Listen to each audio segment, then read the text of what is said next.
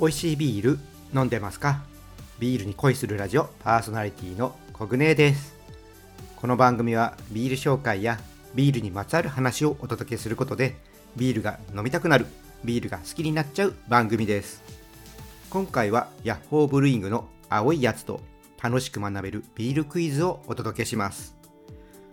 今日紹介するビールは飲んだことがなくても目にはねしたことがあると思います。コンビニやスーパーにも置いてあるので名前を言ったらねあーってねなると思います。そして後半の楽しく学べるビールクイズはどんな問題でしょうか。チャレンジしてビールに詳しくなってください。それでは今日もビールに恋していきましょう。ビアコイオープンです。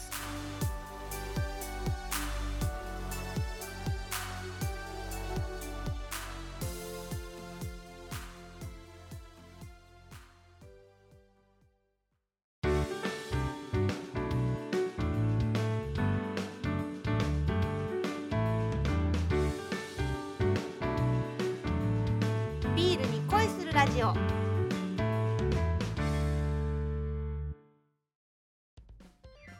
改めましてビアコイです。最初はおすすめのビールを紹介する今日の一杯からです。今回は長野県のヤッホーブルーイングインドの青鬼です。はいご存知の方多かったんじゃないでしょうか。缶ラベルはね独特な青鬼が描かれたビールです、まあ、このインドの青鬼はビールのスタイルとしてはアメリカン IPA というものになります。でブルワリーさんのね紹介文によるとどんなビールかっていうとグレープフルーツのような華やかなホップの香りの影に思わず苦っと叫んでしまうほどホップの強烈な苦みが隠れています。この苦さと深いコクが飲むものを虜にしてやまない熱狂的ビールファンにこそおすすめしたい個性派ビールということです。IPA の特徴って言いますとしっかりした香りと苦味なんですけども一般的なねビールの苦味とはまた違ったね苦味なので苦味自体はね結構強く感じるんですけどもこれは美味しいとねこっからねビールにはまる人も多いねビールなんです。私もねビールにはまりだした頃から飲んでいますけども、まあ、当時はですねこの IPA の特徴なんか知らなかったので、まあ、しっかりしたね苦味のビールだなくらいにしかね思ってなかったです。まあ今飲むとねこの青鬼の良さってすごくわかるんですけどもまあ最初はなんとなくあこの香り好きだなーってかねまあ味いいなーとかねそのくらいの感覚で飲んでました。あのこれね好みだなって思うそういう感覚でビールを楽しむっていうのはね大事ですね。はいちょっとねあのいいエピソードがねあんまなくて申し訳ないんですけどもじゃあね美味しいビールなんでこの辺りで飲んでいきましょうか。開けていきます。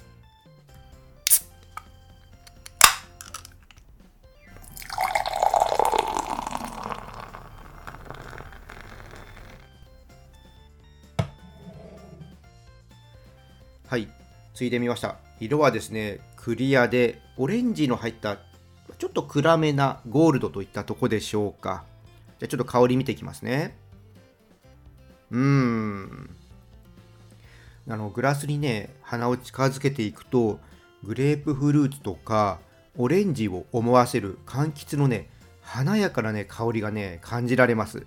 これがね青織のねやっぱ特徴の一つだと思います。この柑橘のねしっかりしたね香りっていうのがねもう青鬼らしいっていう感じですね。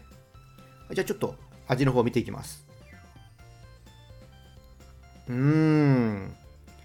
やっぱりねこう最初ね口に含んでいくとみかんとかオレンジのね甘くて、まあ、ちょっとねほろ苦い感じ。こういうのがね広がっていきます。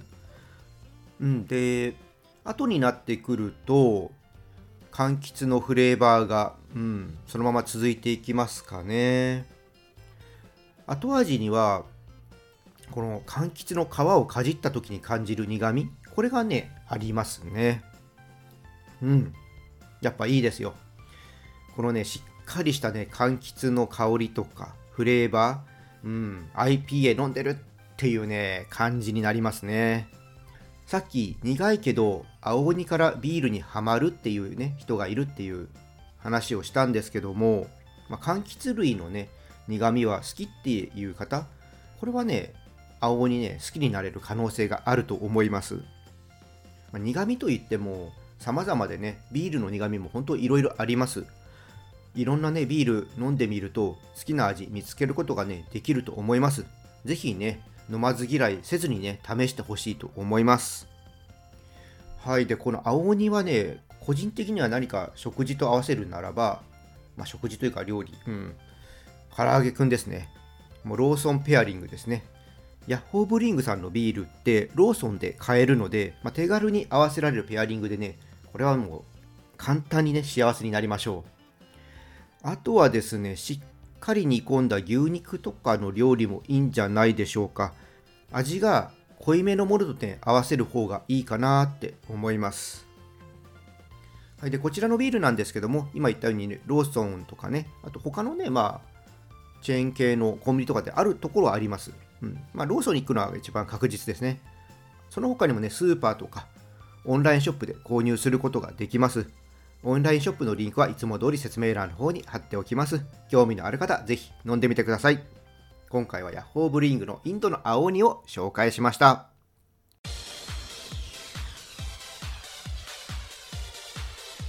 ビールに恋するラジオそれではここからは楽しく学べるビールクイズです。このコーナーはビールの世界に足を踏み込んだ人がもっと楽しくなる知識が身につく問題を出していきます。今回は健康についての問題です。ぜひ覚えてください。それでは早速問題を出していきます。問題。二日酔いになった時の対処法として良くないものを次の4つの選択肢から1つ選んでください。1水分を多めに摂る。2糖分やビタミン C を摂る。3胃痛や吐き気があるときは胃腸薬を服用する。4サウナや運動で汗をかく。まあこれはね簡単でしょうか。それではシンキングタイムです。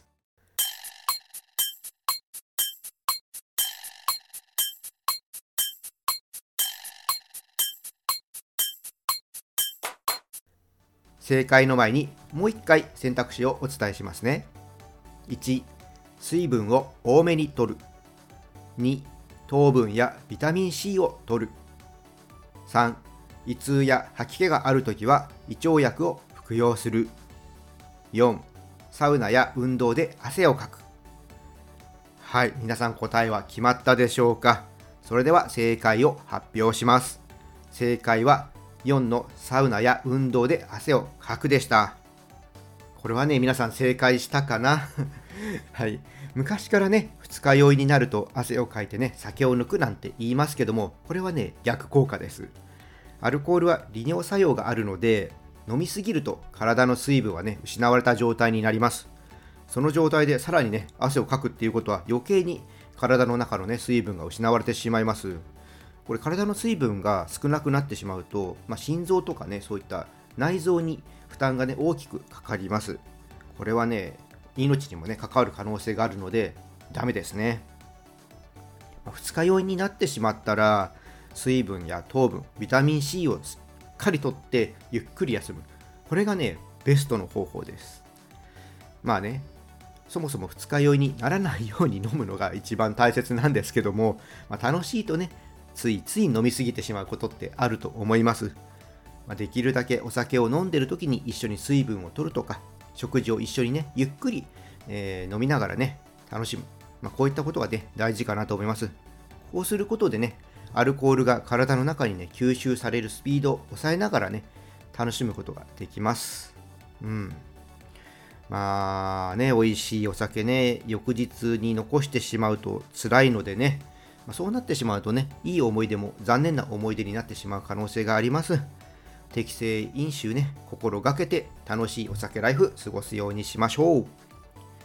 はい、これでね、またビールに詳しくなったと思います。ビールクイズにね、どんどん挑戦していただいて、ビールに詳しくなってください。以上、楽しく学べるビールクイズでした。